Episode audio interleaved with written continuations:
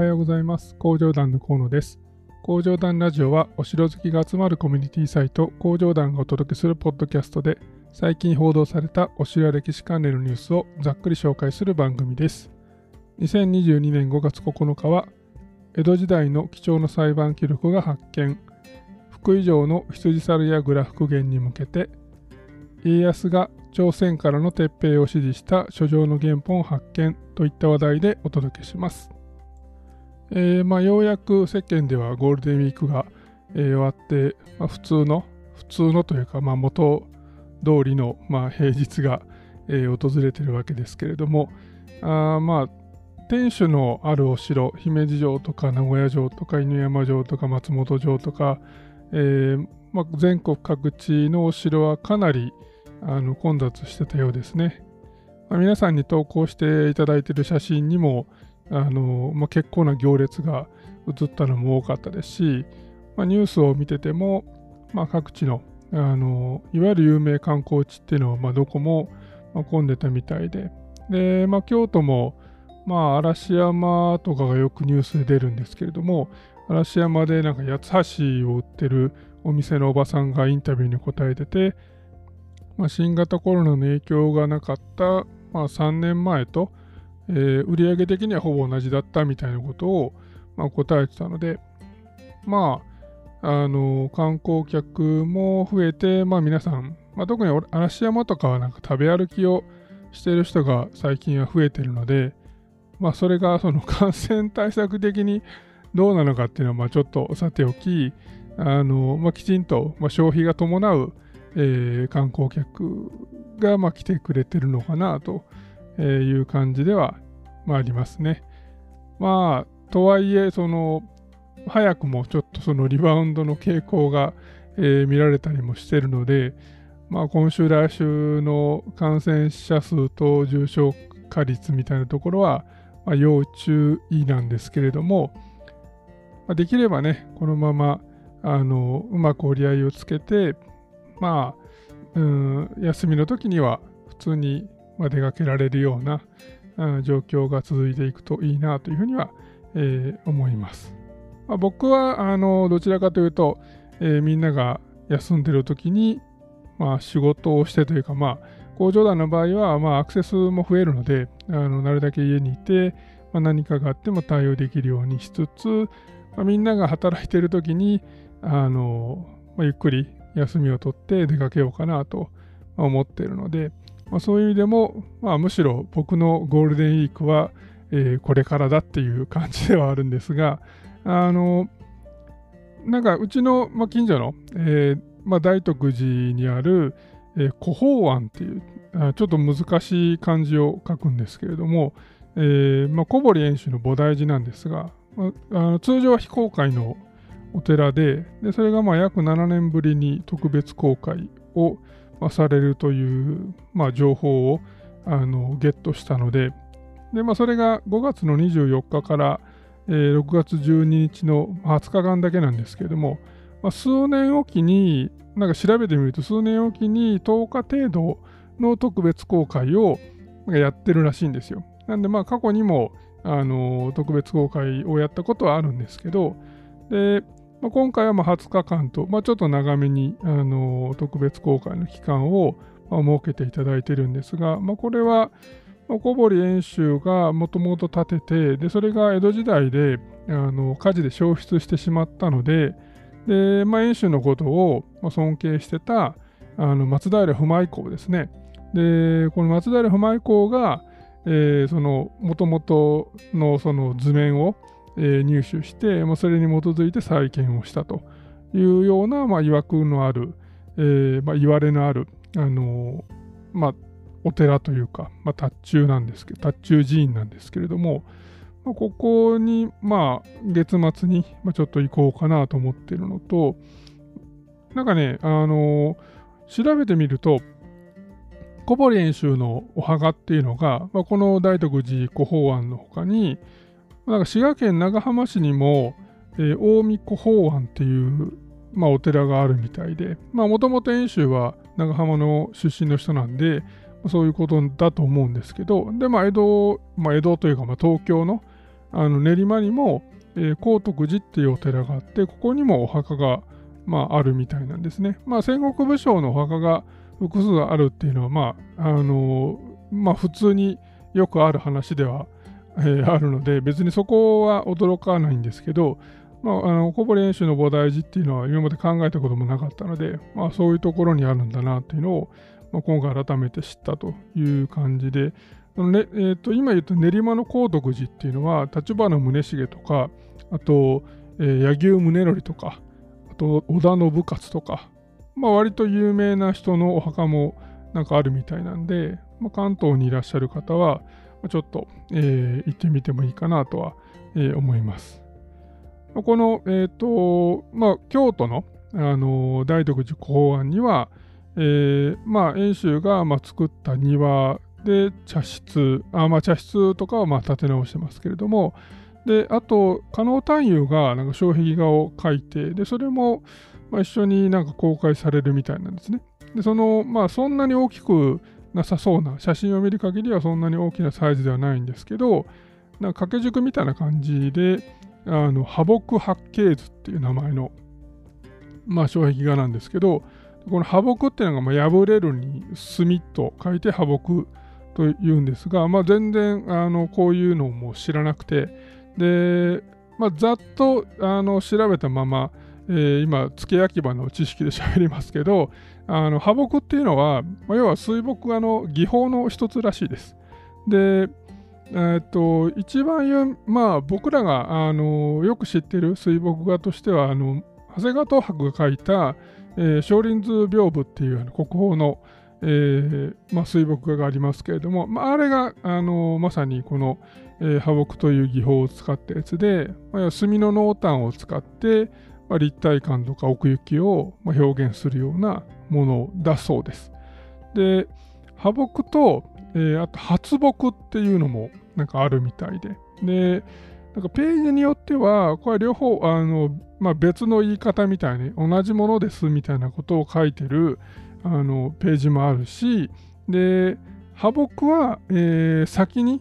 小墨っていうと、まあ、あの濃い墨ですね。濃い墨で、えー、まあ、輪郭みたいなのもバッと書いて、で、その後、えー、薄墨で、えー、こう、色色というか、まあ、あ薄墨を乗せていってですね、で、まあ、濃淡を、まあ、つけていくみたいな、まあ、先に、あの濃い墨を、えー、で書いて、その後にあの薄墨をっていう、まあ、順番で、えー、書いていく。で、一方の発木は逆で、その先に薄墨であのバーッと書いた上に、えー、後で、えー、その小墨で、まあ、線を、まあ、入れていくみたいな、この順番が、まあ、違うっていうような、えー、説明を、まあ、してるところもあって、まあ、まあ、いまいちよくわからないので、あのまあ、訪問した際に多分ガイドがいらっしゃると思うので、まあ、その辺は、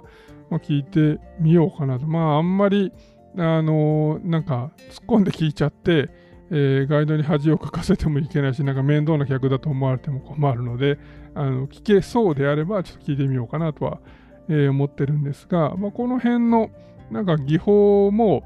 まあ、全然今までは、まあ、意識したこともなかったというか、まあ、知らなかったので、まあ、こういう破木、えー、八景図みたいな、こう破木なんとかとかっていうのは、あのちょいちょいなんかありますね。あの雪舟の、えー、なんか作品とかにも、えー、破木なんとかみたいなのがなんかあったので、まあ、そういう意味でも、この破木っていう言葉を1個覚えておくだけで、ちょっとあのピンとくる、えー、機会が増えればまあ、今後ね、あのいいかなというふうには、えー、思ってます。という感じでちょっと前置きは、えー、長くなりましたが、えー、今週のニュースの方に入っていきたいと思います。はい、じゃあ最初のニュースです。えーと、NHK にあった記事で、江戸時代の奉行は慎重だった当時の貴重な裁判記録発見というタイトルの、えー、記事がありました。大岡裁きなどで知られる江戸時代の奉行らが実際にはどのような裁判をしていたのか当時を知る手がかりとなる記録が見つかりました。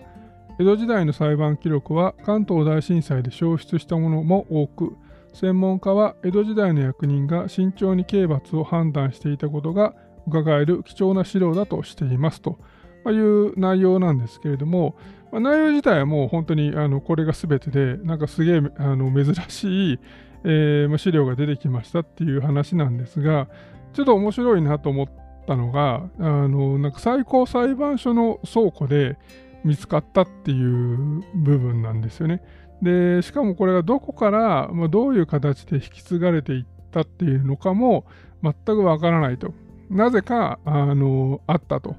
いうことらしいんですよね。まあ、おそらく江戸から明治にかけての時に、まあ、そういう、まあ、訴訟に、まあ、まつわる資料ということで、あの、その、まあ、そういう裁判所に引き継がれていったのだろうとは思うんですけれども、まあ、こういう資料がまだまだ埋もれてるっていうのはなかなかね、あの面白い話だなというふうには思いました。あまあ、いずれなんか、えー、来年度をめどに、えー、国立公文書館に、まあ、移管する予定ですっていうふうには、まあ、記事にはあったので、あのまあ、順次、まあ、こうした、まあ、貴重な資料っていうのは、あのまあ、国立公文書館の方に、まあ、移管されていってるみたい、これまでもそうらしいんですけれども、でまあ、この資料もその対象になったということなんですが、まあ、江戸時代のその、まあ、裁判っていうかですね、まあ、そもそも江戸時代っていうのが、まあ、人口がま爆発的に増えているので、でまあ、当然犯罪も増えるし、まあ、トラブルもま増えるんですが、であので裁判も、え、それに伴ってま増えるんですけれども、まどうもあの一番多かったのは金銭トラブルみたいです。で、ま、どこまであの正確な数字かはわからないんですけれども、まあ、一説によると、えー、江戸にあった3つの奉行所が、えーまあ、1718年、まあ、享保3年なので、まあ、江戸中期ですね、に受け付けた裁判件数っていうのが、まあ、あの集計されたのがあってですね、まあ、それが大体約3万5千件ですと。で、その3万5千件のうち、えー、3万3千件が、えー、借金に絡むものだったということだそうです。だまあ、ほぼ、ほぼ全てというか、まあ、ほとんどが、えー、この借金に、まあ、まつわる金銭トラブルの、まあ、訴訟だったということなんで、で、まあ、この、あの、まあ、江戸時代の奉行が慎重だった云々の話っていうのがね、その、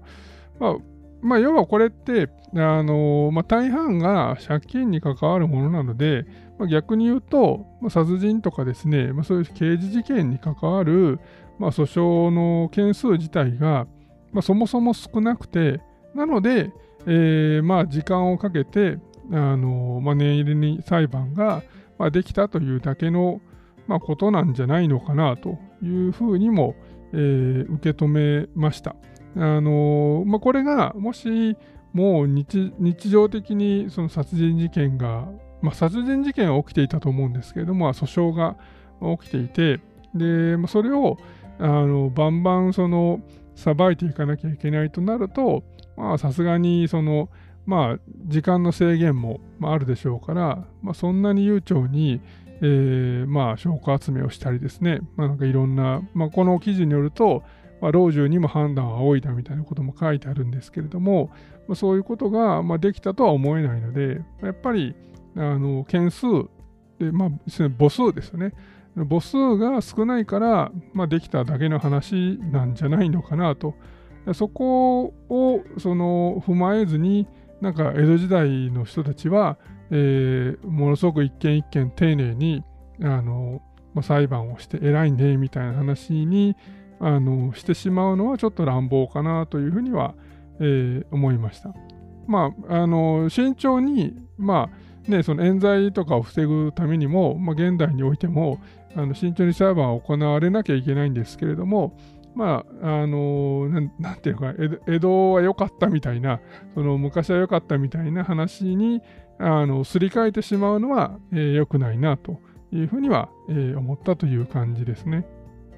はい。で、続いての記事が、中日新聞のウェブサイトにあった記事で、えー、福井城羊猿櫓復元、本年度準備着手、県土塀含め、えー、資料調査というタイトルで、福井城にあった羊猿櫓などについて、県は本年度復元に向けた準備に着手する公開討論会などを開いて、県民の機運を高めつつ、現存する資料の調査にも乗り出す、県民の指導を目指し、県とのシンボルに磨きをかけていくというような、まあ、内容なんですけど、あの復元のイメージ図みたいなのも、えー、記事にはあるので、まあ、ぜひ後で、え、見ていただきたいと思うんですけど、まあ、イメージを見る限り、すでに復元されている廊下橋がありますよね。で、あれから、あのまあ、いい感じで見える、まあ、距離感なので、まあ、ちょっと引いたところからだったら、まあ、両方まとめて、あの両方が入るように写真は撮れそうだなという感じは、えー、しました。まあ、ただ、あのね、行かれたことのある方であれば、えー、まあ、ご存知の通り、福井城って本丸の中に、まあ、県庁とあと県警が入ってるので、あの思いっきりこうなんかあの背景はビルなんですよね。で、なので、あのまあ、石垣はあの、まあ、当時のものがその残っていて、で、まあ、そこに廊下橋が、復元されて、で、まあ、さらにあの墨櫓が復元されるのはいいんだけれども、あのまあ、天守に代わるるものというか、えーまあ、天守よりも巨大なあの建造物が、えー、思いっきり背景に入るっていうのが、まあ違和感はまああるっちゃいますよね。まあ、ただ、個人的には、あのいや、この福井城のね、その、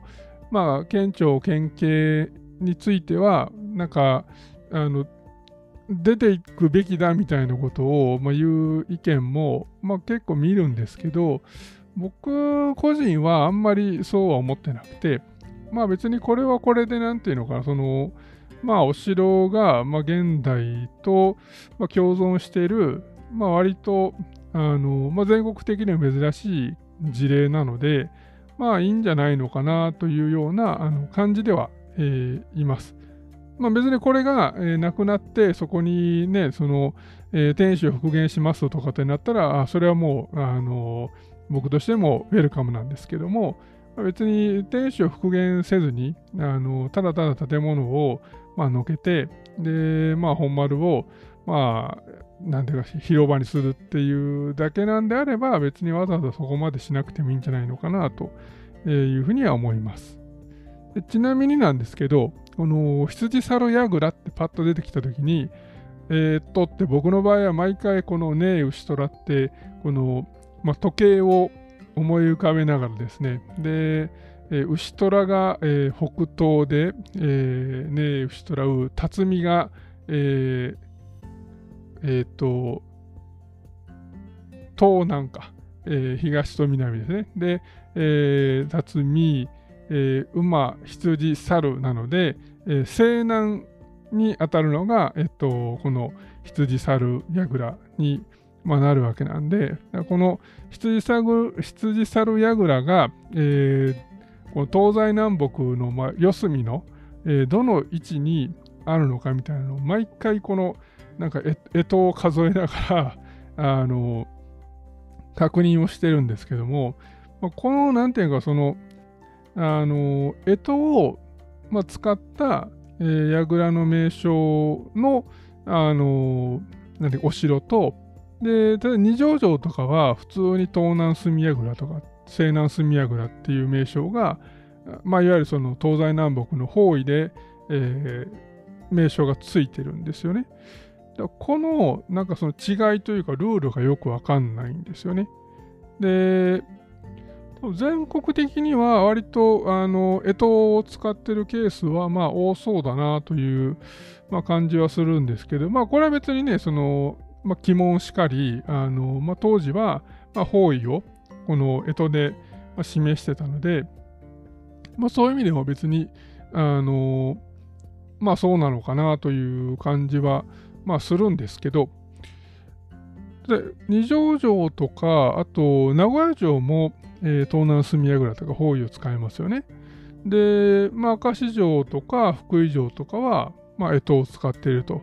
いうので、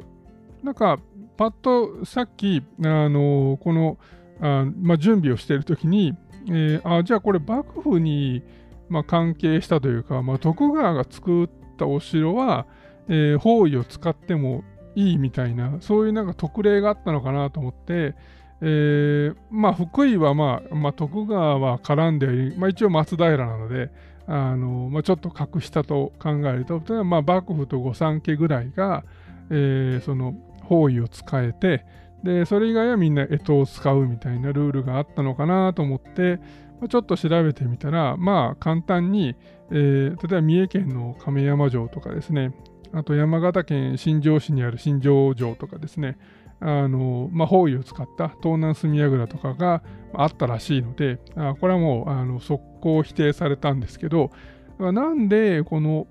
あの干支を使ったり方位を使ったりっていうのがこう乱立してんのかっていうのがよくわかんないんですよね。未だによくわからないので、あのまたどっかのタイミングでちょっと詳しい人に聞いて、あの自分の中の疑問をまあ、解決できたらなというふうには思うんですけど、まあ、明石でなんか喋った時も、同じようになんかわからんっていう話を、えー、した記憶があるんですけども、あの、まあ、あれから結局、えー、誰にも聞くことなく、あの、それ以上調べることもなく、えー、数年経ってるっていう、まあ、あの、お恥ずかしい話であるんですが、まあ、あの、疑問に感じたっていうことだけは、まあ、ちゃんと残ってるので、あのそのうちね、えー、まあ、ちょっとそういうお城の建築とかに、まあ、建築に詳しい人に聞くべきなのか、えー、古文書に詳しい人に聞くべきなのかもうちょっとわからないんですけど、まあ、誰かにちょっと教えてもらえればいいなというふうには、えー、思います。あもし今これを聞いててあの答えを知ってるという方がいたら、えー、ぜひぜひ僕に教えてください。はい、で続いての記事は、えー、日本経済新聞の記事で家康が円滑な朝鮮撤兵指示愛知岡崎書状原本発見という、まあ、タイトルで、まあ、これもまず先週と同じでなんていうかこの、えー、ガツガツになんていうか略してるのでこの読み上げると非常になんか気持ち悪い、あの、えー、見出しになってますが、えー、本文の方は、豊臣秀吉による朝鮮出兵をめぐり、豊,、えー、徳川家康が撤兵を円滑に終えられるよう九州で指揮を執っていた浅野長政に指示する内容の書状原本が見つかった愛知県岡崎市美術博物館が2日までに明らかにした。秀吉没後、家康が五大老の一人として政権運営を担っていた様子がうかがえる。書状の存在は写しで知られていたが、原本が確認されたのは初めてということで、まあ、五大老の一人である家康が、まあ、五奉行の一人である浅野長政にあの、まあ、書状を送って、で、まあ、とっととあの、まあ、朝鮮から、まあ、撤退しろというようなことを、えーまあ、その準備も含めてあの、まあ、指示をしていたということらしいんですけれども、まあ、家康レベルでも、あのまだなんていうかこういうふうにその、まあ、この資料に関しては写しはあって、まあ、原本がなあの今まで確認されてなかったっていうだけらしいんですけれども、まあ、こういうねその資料が家康レベルでもまだまだ埋もれててで発見されてるっていうのはなかなかね、その、あの、びっくりしますよね。で、まあ、一般にその大河ドラマとかになると、あの、その、えー、主人公にあの関連した資料が、まあ、よく出てくるという、まあ、なん、まあ、なん、なんていうの、その、えー、傾向が、まあ、あってですね。で、だから山本勘介とかも、あの、風林火山の時に、まあ、それまで、えー、実在したかどうかもわからなかった、え、山本勘介が、まあ、一応その実在したであろうと確認できる、えー、なんか資料が出てきたとかですね、まあ、そういうのも、まあ、あったりしたので、まあ、こういうあの、まあ、来年の,、まあ、の家康の大河ドラマに向けてまだまだ、えー、出てくるのかなという気もしますし、まあ、そういうのでまあ大きくね徳川家康ぐらいになると大きくそのあの再評価に至るほどなんか、うん、まあ、劇的にその評価が変わるような資料はもう今更出てこないとは思うんですけれども、で、まあ今、現時点でもね、すでにその、まあ、いろんな見方で、例えばその、まあ、家康が、えーまあ、豊臣から、まあ、政権をこう、まあ、奪ったというか、えーまあ、移行していく中で、まあえーまあ、徳川士官的に言うと、あのこうまあ、正当性を、まあ、主張するんだけれども、まあ、必ずしも、まあ、そうではなくて、まあ、割と強引な手も使ってるよねみたいなことはもうすでに、まあ、いろんな方があの指摘をしているので、まあ、今更なんていうかそんなにその、うん、家康の評価がガタ落ちになるような、まあ、資料も出てこないでしょうし、まあ、逆にその、まあ、評価が爆上がりするようなのも、まあ、出てこないとは思うんですけれども、まあ、いろんなねそのうん、曖昧な部分があのクリアになっていくというか、えー、まあ、どっちかわからんみたいなところが、まあ、資料が出てくることによって、まあ、ちょっとずつ、ま確定していけるんだとしたら、えー、それはすごくいいことなので、まあ、ぜひね、こういう、ま資料の発見と、まそれがうまく、えー、ま専門家の間で共有されていって、で、まあ、新しいあの説,、ね、説の提唱につながっていくといいなというふうには、えー、思います。はい、で続いてが、えー、丹波新聞にあった記事で山頂に山城案内板光秀ゆかりの八上城跡歴史の解説文もという、まあ、記事で国史跡の八上城跡がある兵庫県丹波篠山市の高城山山頂西側に戦国時代に存在していた周辺の山城跡などを紹介する案内板が設置された。毎年5月に登山イベント高城山へ登ろう会を企画している地元の山口さんからの要望を受け市が設置したということでこれなかなかまあいい話というか、あの、こういう登山イベントを、やってる方が、市に要望を出して、その要望に市が応えたというのはまあなんかいい話だなと思って、読んでたんですけどもで実際、まあ、こういうその、まあ、上司にあるその看板、まあ、案内板みたいなものが、まあ、いくらぐらいで、作れるのかなというのが、まあ、前からちょっと気になってて、で、まあ、ちょうどこれ、あの記事に金額も書いてあったので、あのあこれは良かったと思ってあの今紹介してるんですけども、案内板のサイズとしては、えー、縦が45センチで横が、えー、90センチということで、でこの、えー、サイズで、まあ、設置費用は約30万円ということだったので、まあ、あのまあ、上司費とか案内板が、まあ、ないような山城に、まあ、今後、なんか、まあ、年に1個でも、まあ、工場団として、なんか寄贈していけると、まあ、いいなというぐらいのあの金額だなというふうには思います。あの石柱みたいなやつはもうちょい安いんですよ。で、前に、えっ、ー、と、受落台の、あのまあ、受落台の、えーまあ、石碑、石柱っていうのがまあ2箇所あって、まあ、1個が小学校のところで、まあ、もう1個がハローワークの向かいにある、えー、まあ、普通の、あの普通の一般の方のあの家の前に、えー、その、なんていうか、その、家主の方が、えー、自費で建てられたその石柱があるんですけども、その、まあ、ジュラクダートっていう石柱自体は、えー、10万円ぐらいで、まあ、作れるっていう話はあの聞いたことがあったので、まあ、なんで、あのまあ、10万とか30万とかっていう金額が、まあ、今回あの分かったことが一番の収穫で、でまあ、今後、まあ、もちろんあの工場、えー、会社としての、まあ、工場団も、えーまあ、例えば半分えー、負担しつつ、まあ、残り半分は、まあ、みんなにあの、まあ、カンパを、えー、募ってですね、で、まあ、どっかに、えーまあ、寄贈するとか、そういうことを、なんか、あの年に1個でもね、えー、していけると、まあ、いいんじゃないのかなというふうには、えー、ちょっと思ってて、で、まあ、特にあの工場団の場合って、まあ、行ったみんなが、まあ、写真を撮るあの場所だったりその、えー、とりあえずの目的地にあの定める、えー、要は緯度経度が、えー、欲しいのでででなんでかその例えばなんか土塁土塁というかまあ山城の場合では切石があるとかでまあなんか堀跡っぽいのがえー、空堀跡っぽいのがあるとかですね、まあ、そういう、えー、あるいは縦堀跡っぽいのがあるとか、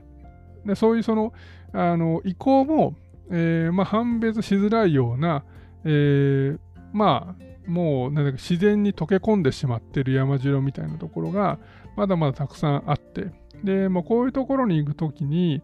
でどこの緯度経度を定めるかっていうのは結構難しいですよね。で、まあ、何にもないときは、まあ、本丸跡と思われるところを、えーまあ、緯度経度、その緯度経度を、ま、地図で表示してるんですけども、まあ、逆に、えー、例えば上司比があるとか、案内板があれば、まあ、そっちの緯度経度をあの指し示すように、まあ、工場団ではしていて、でまあ、それは、訪問したその記録というかね、その、えーまあ、記念に、あのまあ、写真の1枚も撮るときに、えー、まあなんか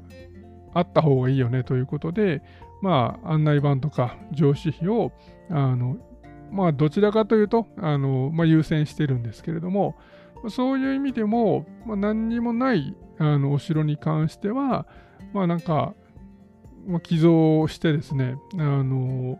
まあ、その緯度経度を、えーまあ、お城の、まあ、緯度経度にしていくみたいなことは、工場団にとっても、まあ、意味があるというかですね、まあ、そのお互いに、まあ、メリットがあることなんで、そういうのはあのやっていってもいいかなというふうには思ってます。まあ、あの、おいおいね、えー、そういうところも、まあ、きちんと、あの、なんかル、ルーチン化っていうほどではないんですけども、あの、毎年なんか、えー、決めて、えー、その決めるところも、あのみんなにそのカンパしてくれた人に、まあ、参加してもらってどこに、えー、寄贈するみたいなところからなんか一緒に考えてあの交渉していく過程も共有できればいいなというふうには、えー、思ってるので、まあ、ちょっとね、まあ、そういうことを、まあ、やる際には、えー、協力していただけると嬉しいです。はい。で、えー、次のニュースが、えー、NHK にあった記事で、地震被害白えー、白石城が10月入館再開、鬼子十郎祭りも開催予定ということで、まあ、本文の方が去年2月の地震による被害で改修工事を進めていた宮城県白石市の白石城は今年3月の地震で再び被害を受けて入館の再開時期が一時一時不透明となりましたが当初の予定通り今年10月から入館を再開する見通しとなりましたということなんで、まあ、あのまあ、その後もね、えー、まあ、その後もっていうか、もうここ最近って、まあ、東北に限らず、まあ、京都もよく地震があの続いてるんですけれども、全国的にあの割と、えー、大きめの地震が続いてるわけなんですけど、まあ、それでも予定通りこの修復工事が、ま、進んでて、まあ、10月に、えま、再オープンできるっていうのは、あのまあ、良かったなというふうには、え、思ってて、で、まあ、鬼小十郎祭りも、ま、ずっと、あのまあ、コロナで、えーまあ、中止になってたので、まあ、それが、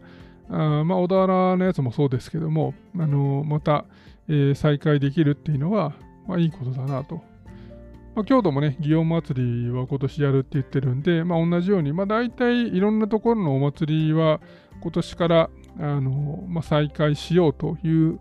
まあ、傾向にありますよね。あのまあ、こういう、えー、流れはあの、まあ、どっかで何かトラブルがあったら一気に止まってしまうので、本当にもう全員であの、まあ、協力し合ってあの慎重に進め進めていくしかないんですけれども、でまあ、もちろんその、なんていうか、えー、ムーブメントに乗っかって、えー、工場団としても、えー、団員総会やるぞっていうふうに今は、えー、話をしてるわけなんですけど、まあ、こういうのを、まあ、うまくね、あのー、なんていうか、その、どこまで行っても、えー、例えばマスクしない人とかですね、まあ、そういうその、えー、ルールを守らないとか、モラルのない人っていうのは、あの絶対にいるので、まあ、その人たちをゼロにするっていうことを、えー、考えてしまうと、もう何にもできなくなるから、いかにしてそういう人を、えー、をあのメンバーに、まあ、入れないようにするかっていうところが大事だなと思ってて、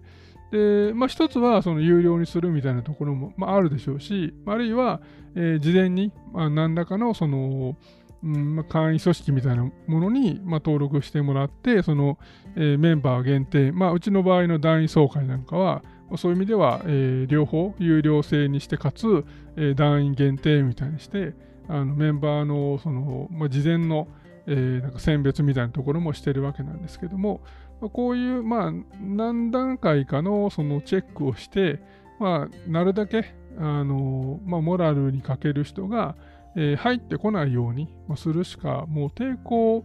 する手段としてはもうそれぐらいしかないのかなというふうには思ってて、ただ、そういうことをみんなで徹底してやっていければ、あの大きなトラブルにはつながらないと思うし、あのうまくね、えー、折り合いをつけて、えー、イベント運営、イベント開催っていうものが、まあ、できるんじゃないのかなと、えー、期待をしているので、まあ、一回やって、まあその、なんとなくの感覚がつかめれば、あの、まあ、例えばそれが団員総会でつかめれば、まあ、セミナーも、まあ、やれるだろうし、で、あるいはガイドツアーも、まあ、やれるだろうしっていうふうに、まあ、ちょっとずつその頻度も、えー、高めていけると思うので、もともと、え去年、一昨年か、は、あの、イベントを毎月やるぞぐらいの話を、あの、想定していたので、えー、もうそういう意味では、あのようやくもう一回そのあの目標を、えーままだね、あの毎月とまでは、えー、思ってないんですけれども、例えばま来年とか、えー、再来年とかにあの毎月開催に向けて、もう一回なんかあの考え始めるぐらいの状況には来たかなと思うので、まあ、ただ、うんまあ、こうやって喋りながらも僕は全然まだ安心してなくて、あのうんこの先どうなるかなっていう意味では不安でいっぱいなんですけども、まあ、とにかく僕の不安が、まあ、急に終わってくれることを、えーまあ、願うばかりですね。というのが、まあ、今週の,、まあ、あのニュースざっと紹介したんですけれども、えー、実際はねあの、ゴールデンウィークとはいええー、まあ、ゴールデンウィークだからかな、あのかなりの、えー、量のニュースがありました。で、まあ、お祭りをやりましたみたいなね、のは、あのゴールデンウィーク中に各地でお祭りがあったりもしてますし、で、まあ、あるいは、なんか、うんと、まあそうですね、ゴールデンウィーク中の混雑に関してのニュースも、えー、たくさん出てましたね。姫路城は3年ぶりに、え、観光客受け入れましたとか、なんか、え、松山城は入場待ちの行列がすごかったですとか、なんかそういうのが、あの各地方の、えまあ、なんていうか、その、例えば、えーと、神戸新聞とか、あるいはなんか松山だったら、この愛媛県のあのローカルのテレビ局が、えー、そういうのを取り上げていたりですね、まあ、そういうのが、えーまあ、あったりもしました。まあ、あとはあのテレビでもね、あの5月の5日に、NHK で最強の城っていう番組をやってたので、まあ、そういう意味でも、まあ、新聞もテレビも、まあ、割とお城を取り上げてくれてたので、まあ、工場団の、まあ、アクセスも多かったですし、でまあ、新しく入ってくれた方もあの普段よりはやっぱり多かったですしで、まあ、みんなの工場記録とか、まあ、投稿してくれるその写真のあの枚数もこれ後でちょっと集計取ろうと思ってるんですけれども、やっぱりいつもよりは、えー、何割かあの多くなってましたよね。でも僕的に嬉しいなと思ったのは、やっぱりこの、まあ、コロナで、えー、ほとんどその旅行に出かけることができなかった、まあ、2年間の間に、まあ、登録された方が、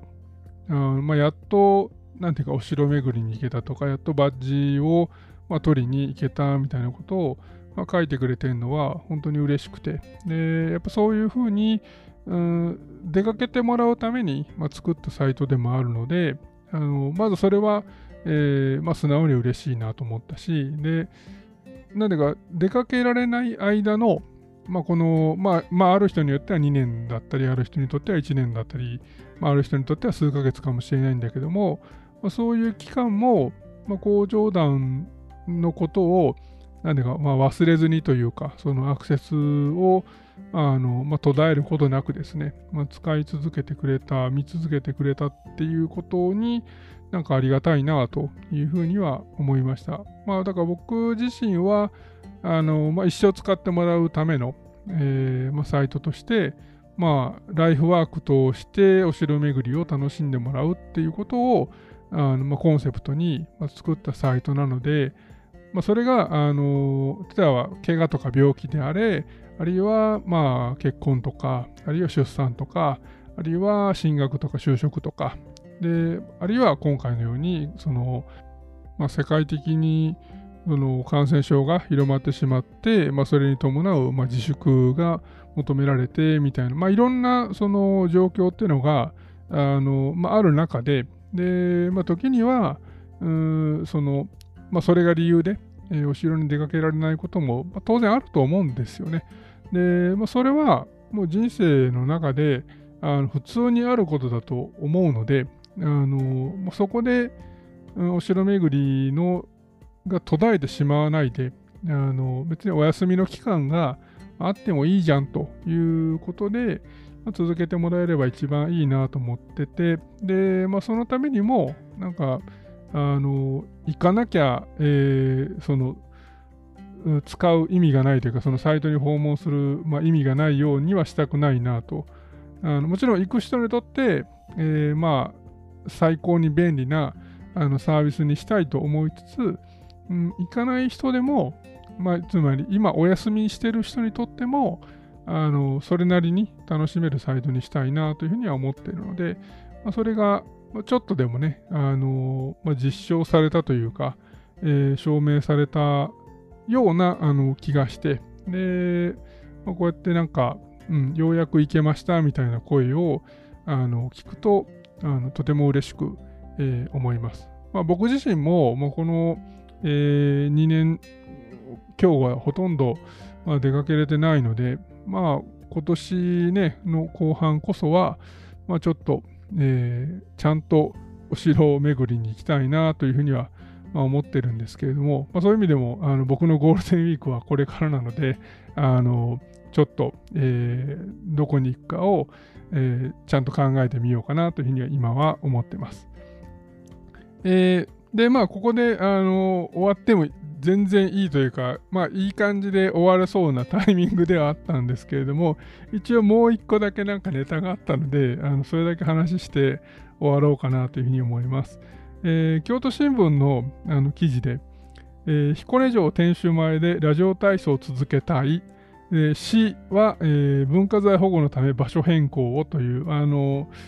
なかなかこれは語り出すと深いテーマではあるんですけども、ちょっと本文だけ紹介しますね。えー、2024年の世界遺産登録を目指す彦根城の、えー、国宝天守前で早朝にラジオ体操をしている市民に対し市が場所を変えて行うよう求めている。会場時間外で文化財の管理面などが理由。参加者らは陳情書を提出し継続できる環境づくりを求めている。ということで、えーまあ、市民はなんかずっと前から、えーあのまあ、彦根城の天守前の、まあ、行かれたことのある方であれば分かると思うんですけど、広場になっている部分ですね、本丸の。で、まあ、彦根庵とかがたまに出てきて、えー、なんかショーをやるような、あのまあ、土の部分ですかね。えー、あそこで、まあ、みんなラジオ体操してましたと。で、だけど、まあ、彦根市側はあのちょっとそこでのラジオ体操はもうやめてくれということを、まあ、なんか言ってて、まあ、ちょっとも、まあ、揉めてるというか、まあ、対立が、生まれてるということらしいんですよね。で、まあ、あの、ルールに、えー、のっとって、あのまあ、判断するんであれば、えー、それこそ、えー、お城が空いてない時間に、まあ、6時半には、えー、お城空いてないので、で、なんで僕も最初にこの記事読んだ時に、えー、どうやって入っていってんだろうっていうのがまず一番最初の疑問でした。つまり、えー、不法侵入じゃないのっていう話ですよね。だから、まあ、地元の人たちが、その、勝手に入ってるっていうことが、まず一番最初の、まあ、議論の、まあ、テーマになるだろうなと。で、あとは、その、あの、彼らにしてみると、逆で、えー、お城空いてないからあのラジオ体操してても誰にも迷惑かからないみたいなことを、まあ、主張するんだろうなとも、えー、思いました。まあ、市民側は、まあ、防犯のその効果も、まあ、あるんじゃないの？みたいなことを言ってるそうなんですけども、まあ、それはまあちょっと、えー、無理筋というか、まあ、自分たちが、えー、まあ良くないことをしてる以上、それはあんまり、まあ、言えないだろうとは僕は思ったんですけれども、まあ、ただこの辺の、あのお城というものが、まあ、そもそも、まあ、パブリックなものというか、その市民にとって、まあ、歓迎されなきゃいけないような施設である以上、この市民の方との折り合いのつけ方っていうのはなかなか難しいなというふうには思ったんですよね。で、例えば丸岡城とか、あるいは金沢城の公園もそうですけど、24時間出入りできるところは、あの逆に、まあ、こういうラジオ体操やってても、まあ、特に怒られないはずなん、怒れないはずなんですよね。で、まあ、芝生に入っちゃいけないみたいな場合に芝生に入ってると、まあ、それはそこをあの切り口に、あのまあえー、やめてくださいみたいなことは言えると思うんですけども、一方、彦根城のように有料で入るところに、こう勝手に時間外に入っていくっていうのが、まあ、これ、うんと、多分ね、あの、通常僕らが、えー、行った際に、まあ、多くの人が行くのはあの博物館が、えー、ある、まあ、表門と言われるところですね。で、あそこから、まあ、入っていく方が、まあ、大半だと思うんですけれども、あそこは多分入場のそのゲートが、まあ、きちんと閉まってるはずなので、まあ、簡単には、まあ、入っていけないと思うんですけど、反対側の、あのー、飲食店とかがよくある方の、昔の大手門ですね。まあ、彦根城は、えー、これ、前にちょっとあの、えー、JTB のツアーにまつわるあの動画を撮った時にも少し話をしたんですけれども、築城当初の彦根城の大手門っていうのは、あの、大阪側にあったんですよ。えー、今でいうその、キャッスルロードと言われてる、まあ、飲食店街がある方ですね。えー、千成亭とか、まあ、いろんなお店が並んでる方で、で、そっちが、多分、あの、一応、えっ、ー、と、券売所みたいなのがあるにはある、まあ、料金所かな？っていうのはあるにはあるんですけれども、まあ割と、なんとか、あの、緩いというか、えー、簡単になんかすり抜けていけそうだったと思うので、多分そっち側から入ってきてんじゃないのかなとえいう気がします。で、まあ、ちなみに、あの、江戸時代に、えー、今の表門の方に、あの、まあ、彦根城の、まあ、正門っていうのかな、その正面が、えー、変わったんですね。まあ、これはまあ大阪の陣の後に、えー、まあ、大阪の陣を境に、要するに、えー、城の大手というものが、えー、なんていうかその合戦のための、えー、場所というよりかは、あの参勤交代の出入り口としての、まあ、ゲートですね。としての意味合いが、まあ、強くなったので、でまあ、参勤交代イコール、まあ、江戸に向いた方ということで、まあ、今の表門があの彦根城の、まあ、正門に、まあ、変わったということで、まあ、彦根城以外にも多分あると思うんですけども、あのこういう大手、まあ、大手というか、まあ、正門の、あのまあ、位置が、まあ、変わった、まあ、ちょっと、えー、珍しいケースではありますよね。で、まあ、今回のこの記事が、まあ、よりナーバスなのは、この彦根城が世界遺産登録を目指してるっていうところで、世界遺産登録の、まあ、いくつかの条件のうちの一つがやっぱり地元の機運なんですよね。で、地元市民が、まあ、それをどれぐらいその、まあ、歓迎しているかというか、待ち望んでいるかみたいなところを、なんか見るらしくて。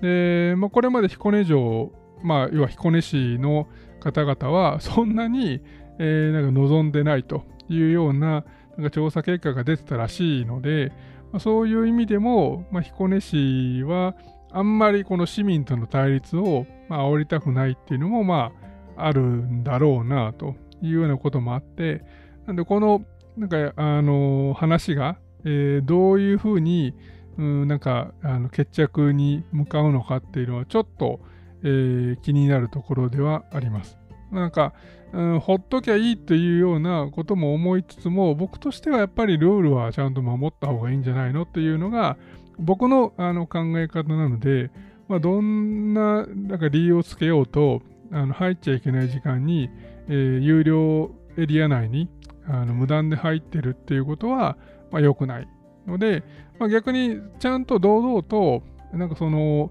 なんか年間パスじゃないですけれども、あのラジオ体操会員みたいなものを、まあ、彦根城側できちんと組織化してですね、で、まあ、それで、